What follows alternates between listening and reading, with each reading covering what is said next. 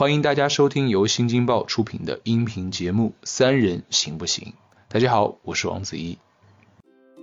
所以说这个节目还挺神奇的，就第一季到第二季，让观众尴尬，让里面的人尴尬，但是他们会呈现一种从尴尬到不尴尬的过程。嗯，每个年龄层或者是每个不同的身份去看这一段，都还有不同的解读。对，我觉得这个宋丹丹对这个节目的理解，就是说大家其实并不是说真正是来闲聊享受的，对你你你是来给观众找乐子的，是。我觉得我们那一辈的父母好像都是这都是这样，就在外面都不说自己家孩子好，都在说自己家孩子哪哪哪儿不好。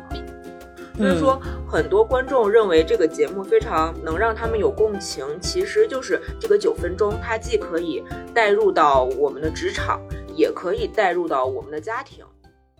大家好，欢迎收听新一期的《三人行不行》，我是小 T。我是小木，我是小玉，嗯，我们今天凑堆又开始聊新的话题了，然后也邀来了新的嘉宾啊，当然也不是特别陌生啊，在早几期《亲爱的小孩》那一期我们有听过我们的阿酱，先请他打声招呼。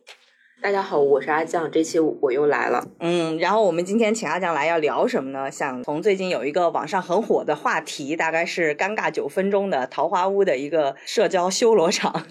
里面，我们想今天聊一聊关于社交方式的这么一个话题。嗯，然后还是老规矩，先让小木来大概介绍一下这个九分钟到底发生了些什么。嗯，这个就是最近播的一个综艺嘛，叫做那个。五十公里桃花坞，这是第二季了。当然，第一季它也有尴尬的修罗场。桃花坞这个综艺呢，它本身的宗旨就是把一群啊、呃、比较陌生的人集中在一起生活一段时间，然后它从中本来就是以此作为一个映射来探讨社会上的人与人之间的社交关系的，或者大家在面对 一些社交场景的时候，人们是怎么处理，从这些参与的嘉宾的反应上面来投射到社会现实中自己的身上，它就是这个目的。所以呢，我觉得这种尴尬呢。上热搜说明它引起了一些共鸣。嗯那我来介绍一下这个尴尬九分钟是怎么回事。就是在新一期的桃花坞里边，这些嘉宾呢聚集到了一块儿，然后呢有几个人是上一季就认识的人，比如说宋丹丹啊、李雪琴、王苏泷、辣目洋子，然后其他的都是这一季新加入的。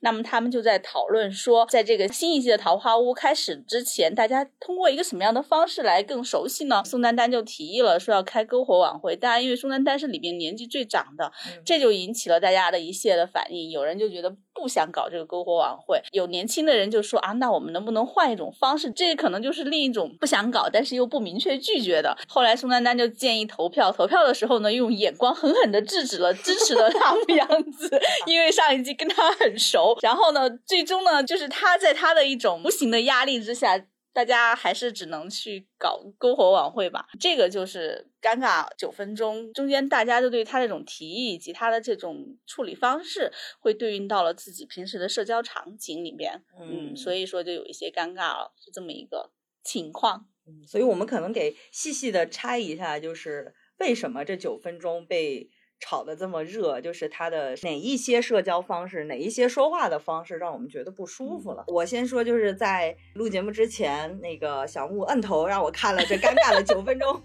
然后我对这个片段的第一反应是，我是觉得宋丹丹太像我七大姑八大姨了，给我的一种无形的压力，让我觉得很不舒服。我觉得可能也是大多数的观众可能会觉得不舒服的地方啊、嗯，但是呢，好像又能。理解他的某一些立场，嗯，这是我的第一感觉。我不知道小玉和阿酱是什么感觉？看完这九分钟，嗯，其实我当时在看的时候，我的第一反应啊，嗯就是我是觉得那一群人好像忽然之间找到了一个敌对点。这个让我映射到了什么呢？我是觉得有点儿 深了啊，就是我是觉得人性里边，当一个群体在一起的时候，大家自然而然的会就是找到一个所谓共同敌对的一个点啊，找一个共同敌人。对，就以前不老有一句话说“墙倒众人推”嘛，就是我觉得就像咱们以前，比如上学班里边，好像共同讨厌班长，或者是就那种感觉特别的像，就是当有一个人冒头的时候，好像就是那些。不愿意冒头的人，自动就形成了一个群体，就是去反对那个人，这是我的第一反应。然后呢，包括私下里我也跟他们说过，就是我其实跟宋丹丹星座跟血型都是一样的，所以其实，在很多性格特点上，我是可以理解他为什么会这么做。嗯对我可能是跟很多就是所谓的喷子网友，就可能会相反的一个观点。我倒不是说赞同他去用他的就是资历去压年轻人，但是我是能理解当时他为什么要这么做。嗯就是我相信啊，当然也是我的推测，就是以他们私下里的相处，我觉得肯定大家有什么事儿也会去寻求宋丹丹的帮助，包括比如说跟节目组共同提什么要求？提一些要求、嗯或者解决一些问题。嗯我相信肯定，因为宋丹丹在里边算资历比较老的嘛，对吧？嗯而且其实演艺圈他们是会论资排辈儿的，嗯这是演艺行业里边一个自古以来的一个规则。那我觉得在这种情况下，宋丹丹首先她可能会觉得我又是老人儿，我又是唯一的一个长辈，那我可能有责任嗯然后说话。对，就是哪或者是提议这个晚会，就是大家都不组织的时候，我是不是有义务去干这件事儿，并且他为什么要去点纳木洋子，为什么要去弄汪苏泷 说李雪琴？他可能觉得。我们都这么熟了，而且平时可能私下里我也帮大家出头，那嗯。这个时候你们应该拥护我，嗯。或者是像他不说了吗？说人家花钱找你们来干嘛了？嗯。他就觉得这是演员的一个责任，就是我上节目，我就是要去表现，我就要去演节目，或者说对，而且以及他自己这么长时间来的从艺经历，他就是晚会出身嘛，也不能叫晚会出身吧，哎就是好张罗就是他晚会经验很丰富，他觉得这个是一个最能让大家热起来的一个。呃，啊形式，而且最后事实可能也证明了，确实大家就是通过这件事儿破冰了。是只不过我觉得节目组把他们当时的那一些很敏锐的这种微妙的电波和嗯变化，就是给他在这个九分钟里剪得很密集。嗯对嗯我来插一句，就是到这个桃花坞这个破冰的篝火晚会，它和尴尬九分钟恰好是分两期播出的。嗯其实如果它是在一期播出的话，或者是这两期在同时推出的话，我觉得观众就会看到，到了真正搞晚会的时候，前面开始各种啊我。不想搞，嗯比如说王传君说：“我绝不可能表演的，我就不想参加。嗯或者是还有一些就是不想弄的。到了那个真正气氛搞起来的时候，大家真的就破冰了呀，就是真的达到这个目的。尤其是王传君后来嗨的不行，直接进去 加入了那个跳舞唱歌的行列。他本来没有节目的，所以呢，从结果来看，这个提议当初也并不是一个很糟糕的提议。我觉得其实并不是说宋丹丹在交流上她就没有问题。一呢，我是觉得节目组可能是为了节目效果放大了一些东西，嗯。然后其次，其实我当时刚看到这个场面的时候，基于我刚才综上所述，我其实是有点同情宋丹丹的。嗯对我是觉得，嗯，她好像莫名其妙就被大家给敌对了。嗯对，然后也许可能是因为我的年龄正好介于宋丹丹和底下那帮小朋友的中间，所以我就是两边我其实是都可以理解的。嗯我很好奇，阿酱他的年龄跟小朋友应该是比较相对接近的那个年龄层。嗯，就是我我自己的脑海里有两个观点，就是啊一个观点是，当我站在宋丹丹的立场上是怎么想的，就是嗯。我举一个类似的例子，因为嗯。我在大学阶段是我们班的班长，嗯所以经常会受委托去嗯。做一些活动，嗯。然后就比如说是辅导员儿，他让你去，比如说你们班这个学期要做一个什么样的晚会，或者是嗯。毕业了要要做一个什么样的活动，平时还要带着同学去做一些活动，你嗯。们还要拍照，会有一些形式化的东西。但是你要去执行的话，我就印象非常深。我当时去敲每一个门儿，然后吃了很多闭门羹。就是你想让这已经上大学的这些成年人去参与你的一些计划、一些嗯工作，其实是很难的。嗯嗯，但是另另外一方面，这个场景和宋丹丹这个又不太一样，因为他们这个节目里面的所有的人，他是没有一个，比如说班长和同学，他们可能更自由，工对分工、分工上的这样这样的一个很明确的这样这样的一个界限的东西对对对，所以我觉得我一方面在这个立场上，我能够部分理解宋丹丹，就是当他提议大家一起做一个什么的时候，没有一个人响应。嗯反反而都在拒绝。嗯，但是另外一方面，嗯，反对宋丹丹的这些人，他们的话我也其实非常赞同。嗯，我觉得前几年可能我会像王传君一样拒绝，但是我觉得就是经过社会的磨练之后，就就是可能我会，如果把宋宋丹丹当成领导的话，我可能会在现场作为一个协调人，比如说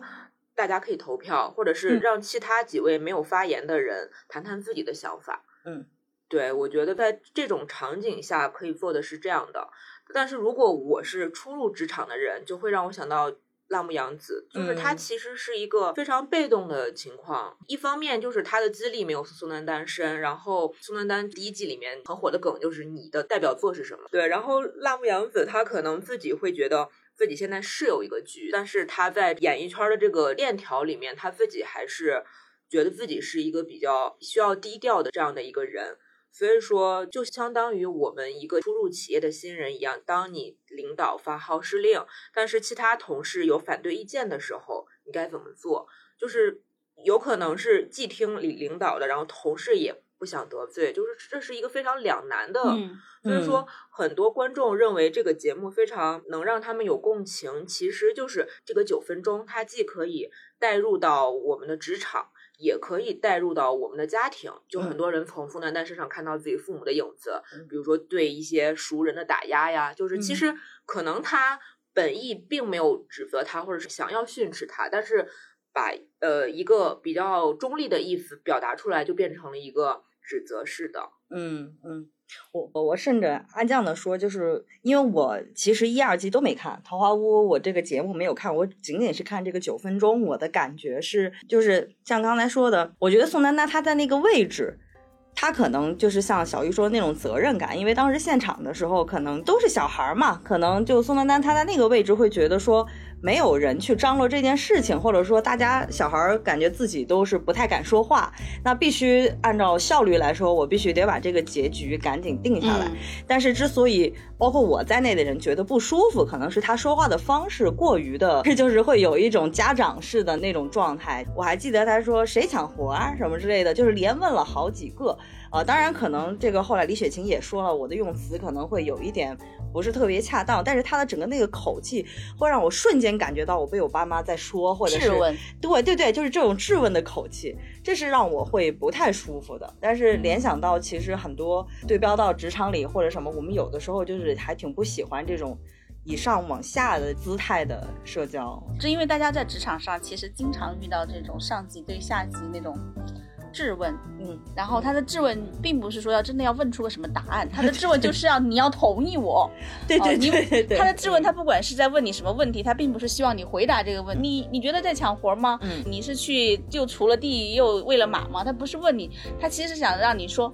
你为什么不同意我？他其实是想问这个，你得同意我。就他的质问背后是这种的，所以会让大家有这样子的联想。我想说的是，这两季《桃花坞》我都看过，第一季我还看全了，现在这一季也是看到最新一季。其实这难道不就是真人秀它应该展现出来的？它映射到了一个真实的社交场，真真实的社交场就有这样的事情，职场上也是，家庭上也是，对吧？刚刚说到辣目洋子，像阿酱啊，你都可以有比较对他有些共情，但实际上这个第一期节目播出以后，辣目洋子是被骂的最惨的。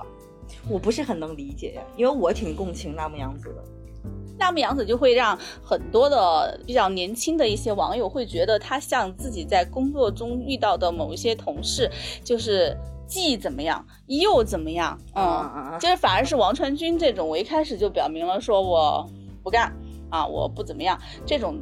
大家可能在希望自己身边的同事是这样子的人，就有什么我都已经说出来了。然后辣木洋子呢，她的表现呢有可以理解的地方，其实我也很能理解她。但是在我看到了很多网友的评论，就是说，就像我在那个工作中遇到的两面三刀的同事，表面上比如说小玉有个什么事情，然后我表面上同意小玉，但是呢，实际上呢我又没那么做。领导一说什么，我马上就说啊，小玉，那 我还是听领导的。就这种可能在大家在工作中不是很喜欢，但是确实经常存在。正因为他自己无奈，所以把这种无奈转化到了这个真人秀的里边的这种人的身上，所以就被骂的还挺惨的。嗯，但是我想说，就是网上所有就是骂辣目洋子，然后觉得王传君太牛的这些人，往往在现实中他们本身就不敢成为王传君。嗯，然后呢，他们又看到了辣目洋子。得到了领导的赏识，自己又心生嫉妒，所以他们才讨厌这样的人。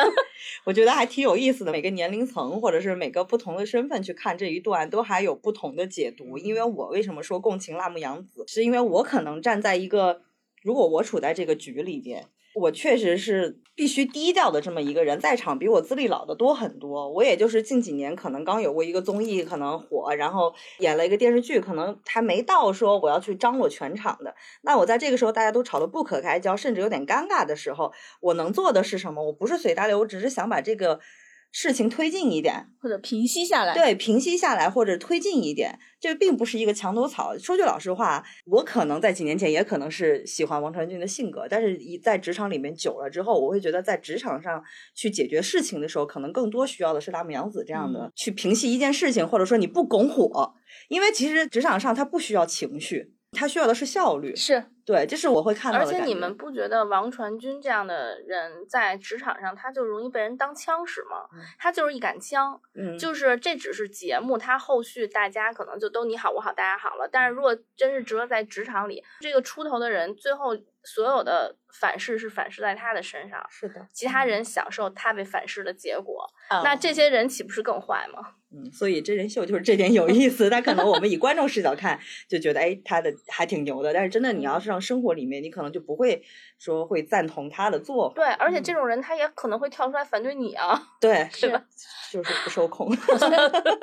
像辣目洋子这样的做法，嗯，怎么说呢？我觉得这是一种调和和平息和推进事情。他希望两全其美。为什么？我对他也有共情的，就是我也会经常有遇遇到这种事情的时候，我希望两全其美，但是往往事情的结果是我每每希望两全其美，并付出了很大的努力的时候，最后是两头不是人，这种事发生过很多次。对对对。最可怕的是委屈了自己以后，大家都不满意，就是辣目洋子这种代入感。补充一个啊，就刚才说到王传君这个，就是很多人跳出来都支持他。就是我觉得，如果你真的把他带入到职场里边，就是你提出一个项目，然后有一个人跳出来反对，最后你这个项目执行的时候，他又跑到这个项目里来瞎掺和，你不觉得这个人很害怕吗？对，这个人我觉得从单从个人来讲算是性情中人，但是你在做一件事情，大家合作的时候，这种性情中人真的就会。带来很多的变数，特别害怕这种拱火的人。因为我之前就前几天我是采访过这个综艺的总导演池源的，池源就说王传君这个人，他也并不是说他一定要做一个反对者，一定要做个叛逆者。就他的个人性格来讲，他对于不熟的人，他始终会保持一个非常淡漠的，或者是一种遥远的那种距离，这是他的一个为人的性格问题。他第一次见王传君的时候，王传君就不断的问他说。我想不通你为什么要找我来参加这个综艺，为什么是我呢？然后就不断的把这个问题通过不同的句式反复提问，问到这个导演有一点点觉得说，哎呀怎么办？他的性格是这样子的话，虽然我们是需要有一个嘉宾有点那种叛逆精神，有点自我个性的，但是他过于这种个性了，是不是会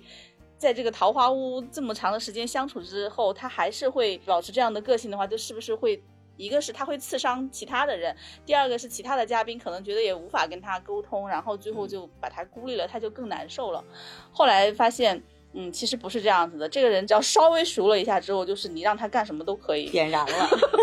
就是他的那个就是结界已经打开。对他并不是说你一定要很熟，比如说我们相交十年或者相交三年，工作同事三年这种叫熟，就是可能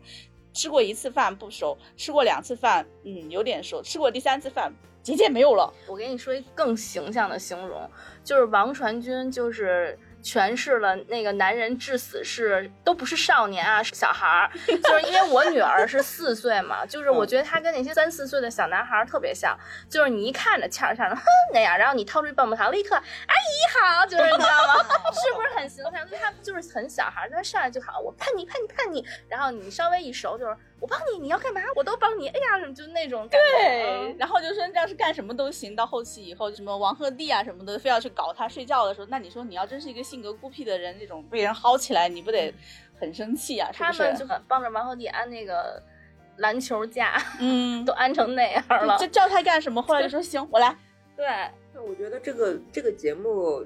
会让我就从这九分钟看到，就起码这个里面。他可能会有一些指引或者是一些指示，但是那九分钟起码是真实度是很高的，每一个嘉宾都反映出来自己的部分的性格。就其实我还是想说一下宋丹丹，我也有看到很多人去解析宋丹丹，就是其实他这个人可能本来就是这样，嗯。就是会有很多博主去复盘他之前参加的节目或者他演过的剧，比如说有人说他就是本人就和刘星的妈妈一样，就是喜欢哦。通过打压自己的孩子的方式去教育他，然后包括嗯他去参加另外一个综艺。嗯，他也是带着自己的儿子上去，但啊是是全程对他儿子就有很多的批评，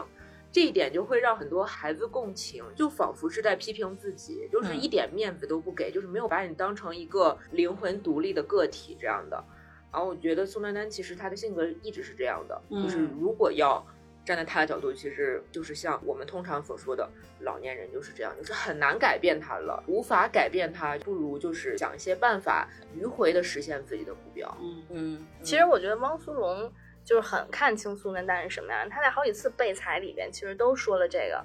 其实我觉得他说的不是客套话，他真的是这么认为的。他说丹妈就是一个可能因为跟我们比较熟，所以他就会随时说，但是他当下肯定掩掩饰不住自己很被说难受的那个嗯。状态。嗯，对这个太能共情了。我觉得我们那一辈的父母好像都是都是这样，就在外面都不说自己家孩子好，都在说自己家孩子哪哪哪不好，嗯。并且都是把自己的小孩拿过来作为对比，是作为差的一个对比来形容别人家的那个孩子多优秀，然后用别人家孩子的优秀来打压自己家的小孩，说你看那个谁谁谁家的哥哥，谁谁谁然后每一次考试都是考的年级第一，你看你我觉得就是这是家长身上的矛盾性。我分享我个人的经历，就是我从小到大，我父亲他对我而言没有很多夸赞，他一直觉得对我可以用打压这个词，但是就这个词有点重啊，我加个双引号。嗯但是直到我年过三十，我有一次跟我妈打电话，我妈会跟我说，我爸私下里跟别人都是夸我的。嗯，就是他他当面不鼓励你。对我当时就很伤心，我就说你干嘛不当面跟我说，然后对我造成了这么多年的阴影，嗯你私下跟别人说有什么用呢？嗯，这个我很能理解，因为我其实就像小木说的，好像都是这样。我爸妈也是从来不鼓励，绝对看不到鼓励式教育，哪怕是说取得了什么什么成绩，他们就宁愿在他们的那所谓的同学群里面炫耀一下，但是在我这儿，他就会去找其他的，比如说你你在某个工作上拿了一个奖，或者是怎么样，他就说啊，那你什么时候升上首席啊？就是啊，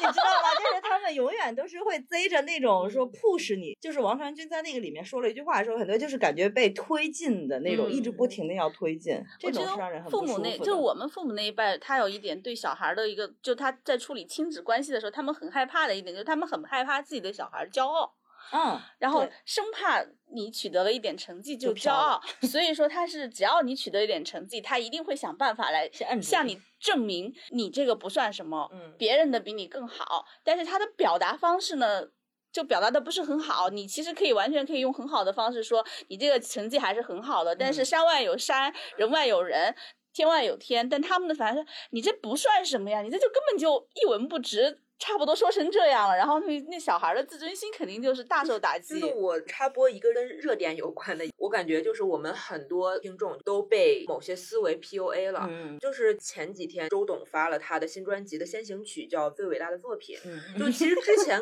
关于关于这张专辑，就很多人就会说他太狂了呀，或者是他太飘了呀，或者怎么样。嗯，就其实我觉得这是你自己的一种自信或者自豪的一种抒发，就是你嗯可以不认同，但是我自己这么认同我自己。我觉得是件很难得的事情。因为你不觉得，就是可能就是同事，比如说有时候会觉得我很不自信，其实我有时候会觉得，真的就是跟家长从小不习惯性鼓励你有嗯关，就是长期的受到那种从上往下的说你你不行啊，什么你还要继续推进，你还要继续往前走啊，我就会总觉得我努力不够，我还停不下来，习惯性焦虑就性格弱的一些小朋友就会被打压去下去。像我跟小木这种盲目自我懂信型的，就你们是内心强大型的，就会觉得你什么都不懂。这个世界上的人性格是不一样，有的人他是你越打压他，越鞭策他，他就越能够奋起；还有的人是你要哄着走的，你想让他嗯往前，你要不断的鼓励他，哄着他，这样子走的。这不同的人是要不同的对待的。就拿演艺圈来说。我认为章子怡绝对就是你越打压他，他就一定要给你啊那种。我要奋起！你看他当初去拍那个《卧虎藏龙》的时候，他也并不是李安的第一人选。嗯李安一边选着他先演着，然后呢，另一边他也同时在面试其他的演员，这就表达了这个导演对你这个女主角不是百分之百的认可。我总觉得嗯还会有更好的，那就说明你没有达到他的嗯最完美的要求。这种情况下，实际上是一种心理压力，他就很奋起啊。然后最嗯后就要威亚的戏的时候，直接就是脸往墙上撞。一个女演员哦，就演那种为了演的逼真，恰恰是这种狠劲儿，让李安看到那个玉娇龙跟他特质的共性。嗯对我，我刚刚听小木说完，然后我突然想到，就是回到那个九分钟里啊，我觉得现在相当于是两个极端嘛，一个宋丹丹，一个王传君，这种会不会是也是因为就是两代人的生活方式和社交方式不同导致的？你比如说像宋丹丹这种。像我们父母那一辈，就是比如说习惯性的聚会，或者说习惯性在大家的集体的场合里面，嗯会有那种说我上面有个哥哥，那哥哥就要站出来去张罗这件事情，然后我就等哥哥发号指令。然后像王传君这一辈呢，可能就是相对来说自我一点，比较更关注自己的感受一点，他就会勇于的去表达。对，就包括其实现在年轻人经常说的社恐，嗯，其实这个嗯词可能是从就前几年才开始有的。就是我一直觉得吧，为什么现在很多人说人开始变毒了？嗯一个是嗯跟大家现在的社交方式有关，另外一个其实我也是觉得是跟我们从小出生的环境有关。就是我们父母那辈人，你说他们的性格肯定也有喜欢孤僻的，嗯但是他们基本上家里都是有兄弟姐妹的。然后他即便是有社恐，可能 他生下来的时候 他已经是有七个哥哥八个妹，就是他在中间他已经无法社恐了。但是可能就是从开始家里只有一个孩子、嗯或者两个孩子，他的成长环境就是比较孤独的。对，他已经在二三十年的这个生活里面，他已经习惯自己跟自己相处。对，那猛然间他突然去融入到一个集体，他可能就是会不适应，这是一件很正常的事情。嗯嗯只不过有的人性格他比较开朗，然后呢，可能他又恰好遇到他的朋友都是跟自己很合得来的人，嗯那他就越发的变成比较开朗的人，然后他就愿意去跟别人去社交。那有些人可能刚开始有社交的这个小苗头，但是他可能碰到了不是很适合自己的人，他就碰壁了。那他觉得那这样我还不如自己，那他可能就越来越会社恐。是，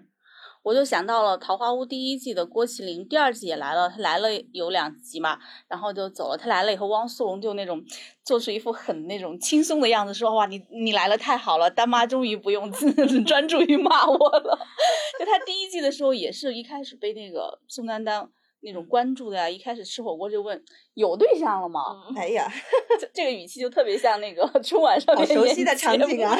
对，但是他后面就跟宋丹丹也关系处得很好。嗯第一季的时候，我采访过郭麒麟，我就说你这种面对长辈的这种非常过度，有可能在年轻人看来是越界的这种关怀和问候，你会不会觉得不适应，或者是你是怎么适应的？他说我从小就很适应啊，我从小在德云社长大，那就是一个强社交的环境，嗯就是我自己在那个地方待着，然后不断的有我的长辈啊，然后师兄弟啊，就天天过来跟我社交。还真是，这又回到了小玉说的这个问题，就是如果这个人就算是他天生有一些。呃，比较孤僻的，想自己待着，但是他在这样的一个环境里面长大，你的周围不断的有人来跟你强社交，要聊个天儿啊，要干个什么事儿啊，这种的，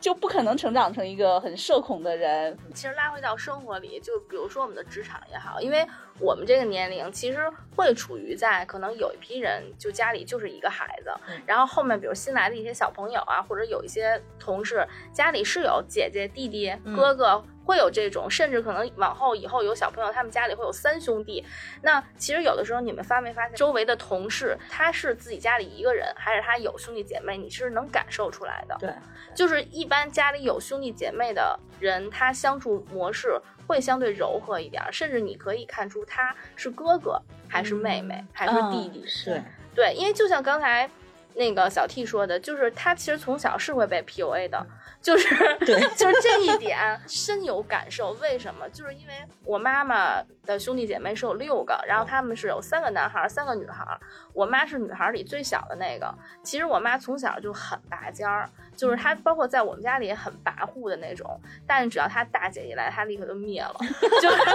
就你知道吗？她大姐在我看来，我大姨就是一直在 PUA 她。然后她跟我二姨都是，因为我二二姨还是就是一个小学的校长，就是她其实也是一直这种当领导的，就那绝对的，尤其又是那种从教导主任升上去的 校长，你知道吗？我小时候都害怕看见他，但是在我大姨面前，他们都巨弱、巨无助、巨弱小 那种。就你大姨就是一个教导主任的教导主任，对，就是我大姨都不用说话，一个眼神扫过来，他们俩气场都不敢说话了。想起了宋丹丹，一个眼神少给了辣目洋子，辣目洋子说不举手了。他们这个，你想啊，现在他们都是六十多岁的人，他们是被 PUA 六十多年的，在映射到这个职场上什么的，就他肯定是会在相处上有影响的。嗯嗯，所以说这个节目还挺挺神奇的，就是就第一季到第二季，让观众尴尬，让里面的人尴尬，但是他们会呈现一种从尴尬到不尴尬的过程。嗯，就我作为一个旁观者看热闹还挺挺开心对对对，看热闹也挺开心的。我觉得我们任何一个人，就是除非那种特别社牛的人啊，就是到一个全新的环境都会这样。就像你比如说到一个新公司，嗯，对吧？就是你第一天去新公司报道的时候，你一定是相对有一些忐忑的，因为你不知道你会遇到什么样的同事、什么样的上级或者什么样的下级。我就想起来，我以前入职的时候，正好赶上了一次出差，是全部门的一次出差。但是我其实跟大家不是很熟，然后不是很熟的情况之下，要坐四五个小时的火车、高铁上面，就不知道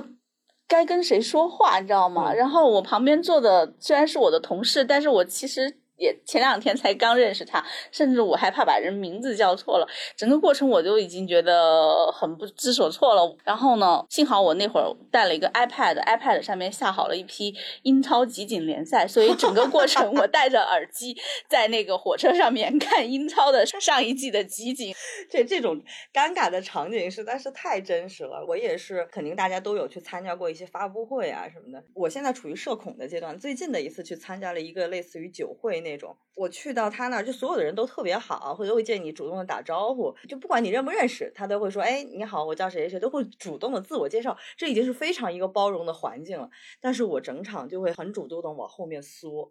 嗯，然后就是那个主人会主动的 cue 你说，哎，你来怎么怎么着，我就会觉得有老被老师上课点名的那种。然后那天晚上我就成功的喝多了，因为我不想跟任何人说话，我就只能不停的吃东西，吃完东西又渴，然后又没有其他的饮料，就疯狂喝酒。然后我就觉得这种场合真的是，我不知道，我我想引入的下一个话题是我很好奇大家在自己年龄阶段社交方式有没有改变，因为这在十年之前我是完全不会这种手足无措，或者是觉得脱了一层皮的社交。那十年之前你会主动去跟人介绍说嗨，我是小 T，我可能就是宋丹丹那种张罗的人，但是我不会像那种说很 push 你很。推进很压迫你，说你必须得服从我，但是我一定是那个张罗组局，然后就像花蝴蝶一样满场说，哎，你来了，这这是我什么什么什么人会主动的那种。哦，孟子义是这样的，是吧？我觉得他有一点吧，他是那种很容易怕落单，就是女生上学一定要拉手上厕所那个感觉。哦，我不是，我是怕冷场，我是怕在座 所有人都冷场。哦，那你是金静儿？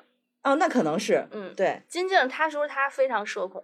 但是她她会有一个困扰，就是很多人以为跟他很熟，但是其实他自己认为他跟那个人并不熟。大概能理解，嗯，就是他其实那种拱的那种气氛的那个是自己的一个本能。因为你刚才说那个就怕冷场这件事儿，突然提醒了我，因为他就是他就觉得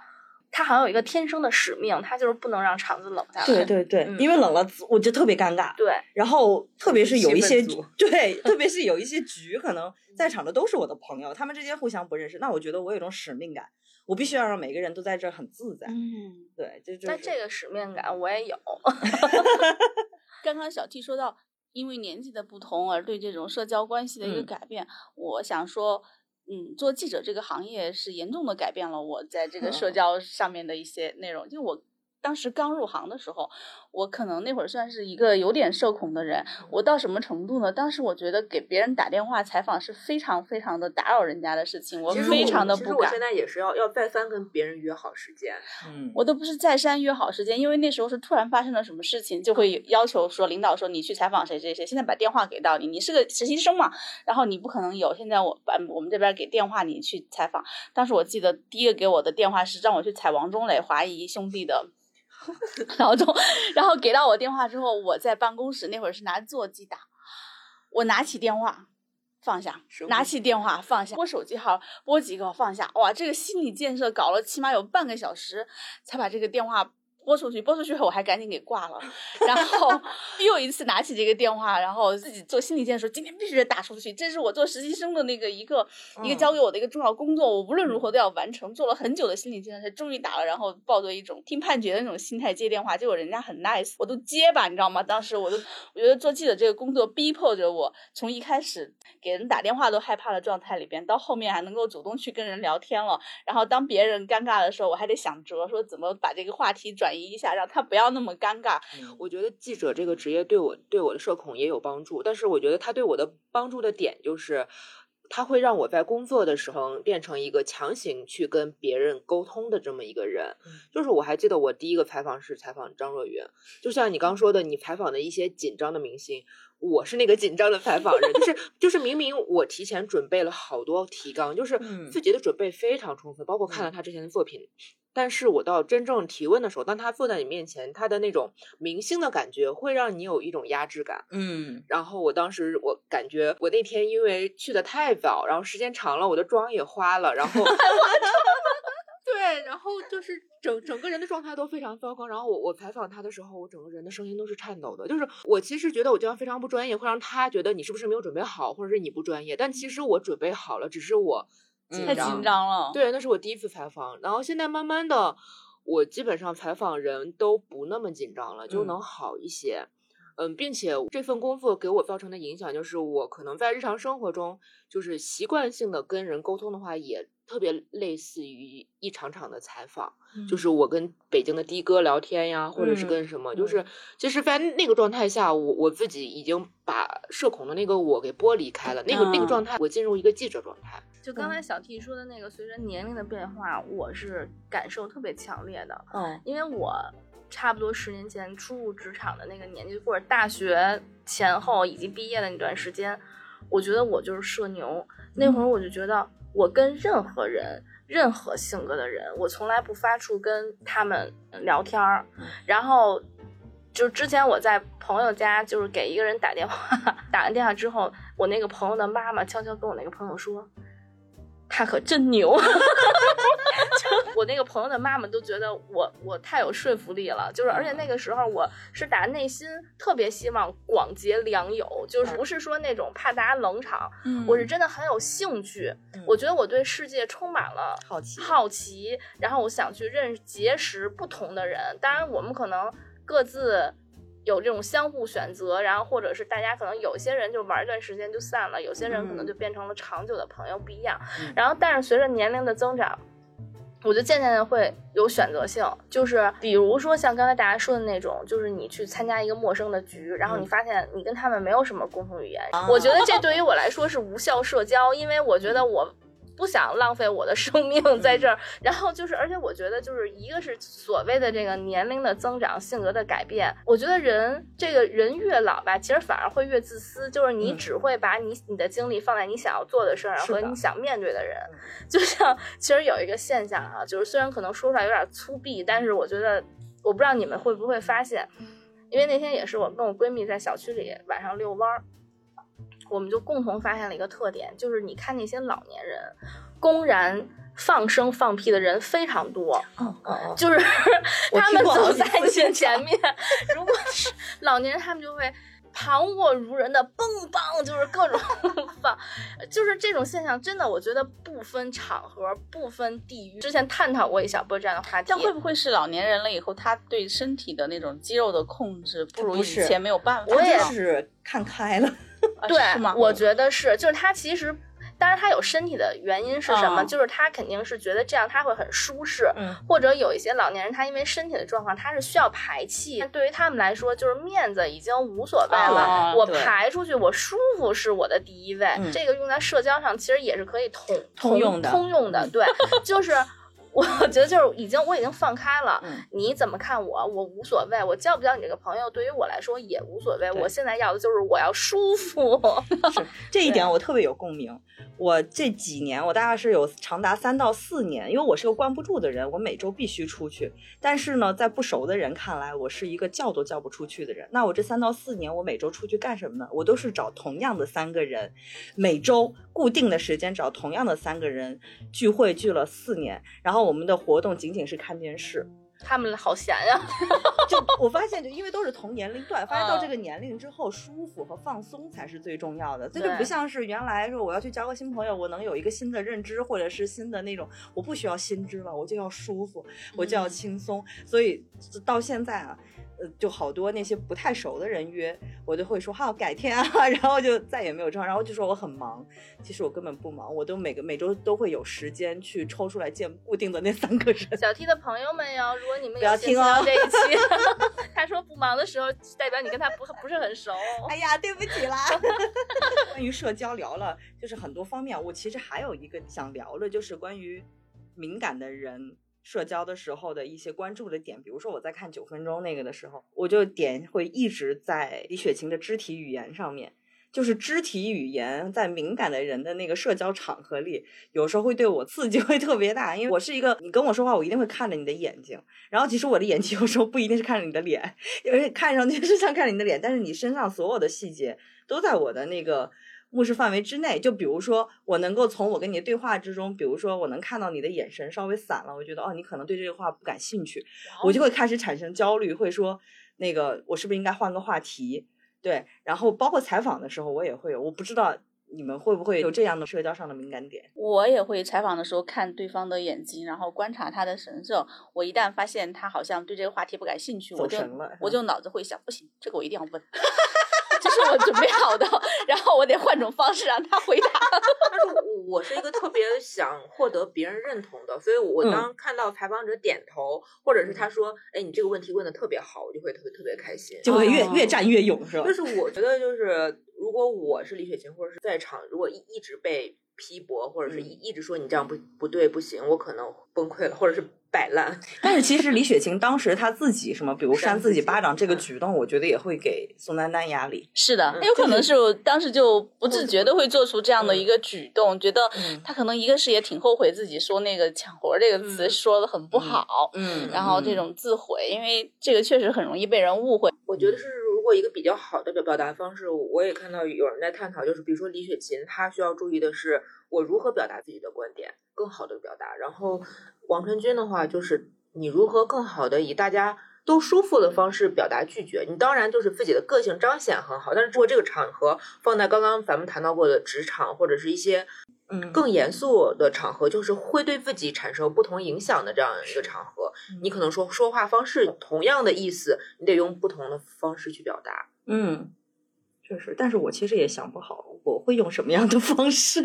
来表达拒绝是吧？对，就是下班之后的这种活动，类似于应酬方面的。嗯，我吧，对职场上的这种事儿是这么看的。嗯首先呢，我觉得一个人在一个职场里面，他也是需要气场相合的。比如说，如果遇到这样的领导，就是如果你觉得你愿意继续为了这份工作去做这件事儿，嗯那你就把这件事儿当成加班儿。啊，你就可以去，调整心态，对吧？就像人家说，你挣的工资可能里边儿有百分之九十是为了挨骂的，是一个道理，对吧？嗯但如果你觉得你都受不了，那你就干脆辞职好了，嗯你就不要在这儿干了，对吧？嗯嗯，所以我觉得你你你要能适应，你就适应；适应不了嗯还是进不了。但是这个放到这个节目就不行，他们是拿了通告费的。是那难道人家花钱来看你上这儿过生活来了吗？对吧？是，这就是宋丹丹的那句话嘛。对，嗯我觉得这个宋丹丹对这个节目的理解，就是说大家其实并不是说真正是你来闲聊享受的，对你你你是来给观众找乐子的。是专业素养。但是呢，这个个节目呢，它又有一个特点，就是你们想享受和摆烂，我其实都是允许的，嗯因为我就是要给观众看，你们有的人是积极的，有的人是想躺平的，有的人是要疯狂卷的，有的人是要在这个别人卷的情况之下，他会怎么应对的？嗯我觉得宋丹丹是理解到第一层的意思，就是我参加节目了，我要给大家那个观众展现出一些乐子找出来。我觉得他不是第一层，是他那个年纪的演员嗯是有这样的心态的。我觉得可以理解为一种敬业的心态。对，就是我觉得这还是跟年龄段和这个阶段有关系。他们那个年龄的人，他们就是觉得我拿了人家钱，我就得给人干事儿。嗯，其实咱们父母也嗯是这样的，是是是对吧？嗯嗯嗯就那比如说到了咱们这一代，咱们就觉得咱们心里就知道啊、其实他们可能甚至也希望有两个人是要在这儿躺平的。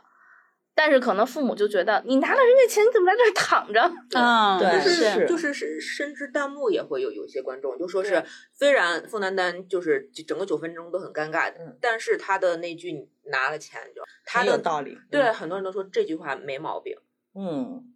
好有趣啊！我觉得社交方式这个在很多层面有不同的解读。嗯我还记得阿江在之前说的有一句话说的很好，就是其实解决问题的方式有时候可以很迂回的，不用这么极端的硬碰硬。毕竟生活里面也不是看综艺，对吧？我们也嗯没有拿钱演综艺。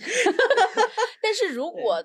你迂回的解决让自己实在是很不舒服，那也不妨硬碰硬。对，啊因因为因为其实我虽然这么说着，我自己也没有做到。很难，我也是呢，哐哐打脸。反正我是觉得，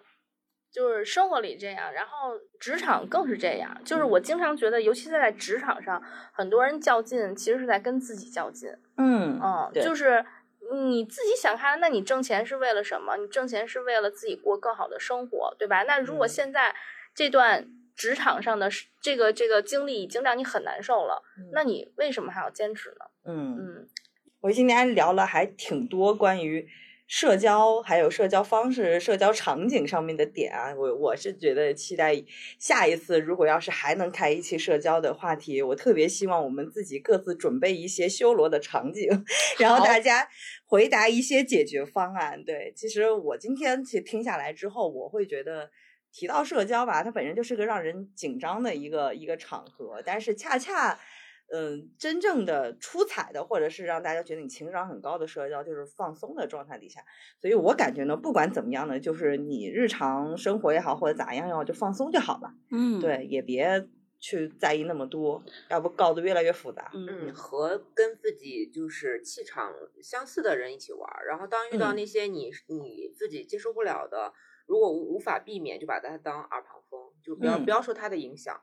嗯我觉得社交这件事情反正是无法避免，因为不管你是社恐也好，还是社牛也好，来到这个世界上工作啊什么的，你总会要面对很多人，要有很多的交流。嗯，反正时间也会慢慢的改变一个人他的那种社交的方式的。但是我觉得总的来说，就是自己舒服就好。嗯嗯，也没有必要说想要把自己锻炼成一个高情商的人。我觉得高情商这件事儿，嗯，有的是天生的，有的是时间磨砺的，但无论如何都不可能是自己锻炼出来的。对，而且你也越想高情商，经常有可能显示出自己很低情商。对，也没个标准这东嗯西。嗯嗯，就现在不是很流行元宇宙嘛？就嗯是其实有的时候吧，我是觉得元宇宙这个东西，想想也挺吓人的，就是大家都在虚拟空间里去社交，对 QQ 秀嘛，鼻祖是吧？元宇宙鼻祖，就是我觉得这个东西好，但是呢，像刚才小木说的，就是如果你还是要接触社会的话，其实你还是避免不了这种面对面的社交。我觉得有社恐。不是一件很奇怪的事儿，其实每个人都有他社恐的当下。嗯啊，像刚才小提说的修罗场，其实我想了想，我好像没有没有什么修罗修罗场，社牛本牛，不是，我觉得主要是一个是要自信，一个是要嗯真诚，然后还有一个就是不要把面子看得那么重。对很多人都是活在套子里的人，就是他活在自己的套子里。其实旁观者清，你是什么样，别人看得很清楚，你遮掩也没有用，你就拿出最大的真诚，其实就是最好的社交。嗯除非你抱着某种目的。那你自己不怀好意的时候，你也不要怪别人 对你 下手比较狠，对吧？嗯就是我觉得分不同的社交吧，就是如果你是功利性的社交，那你自己就清楚啊，我是功利性的，我不管是嗯为了工作也好，为了达到某种目的也好，那这个就是你要去面对的。那到了私下里的社交，就是本心而为，对吧？嗯你自己心里怎么想的，你就怎么去做，然后最终还是让自己舒服一点。嗯说的太好了。今天聊得太开心，太酣畅了，谢谢阿酱来我们谢谢阿节目，酱谢谢阿酱。希望还有机会跟大家聊。一定会有的。那我们这期节目就先这样啦，拜。拜拜。拜拜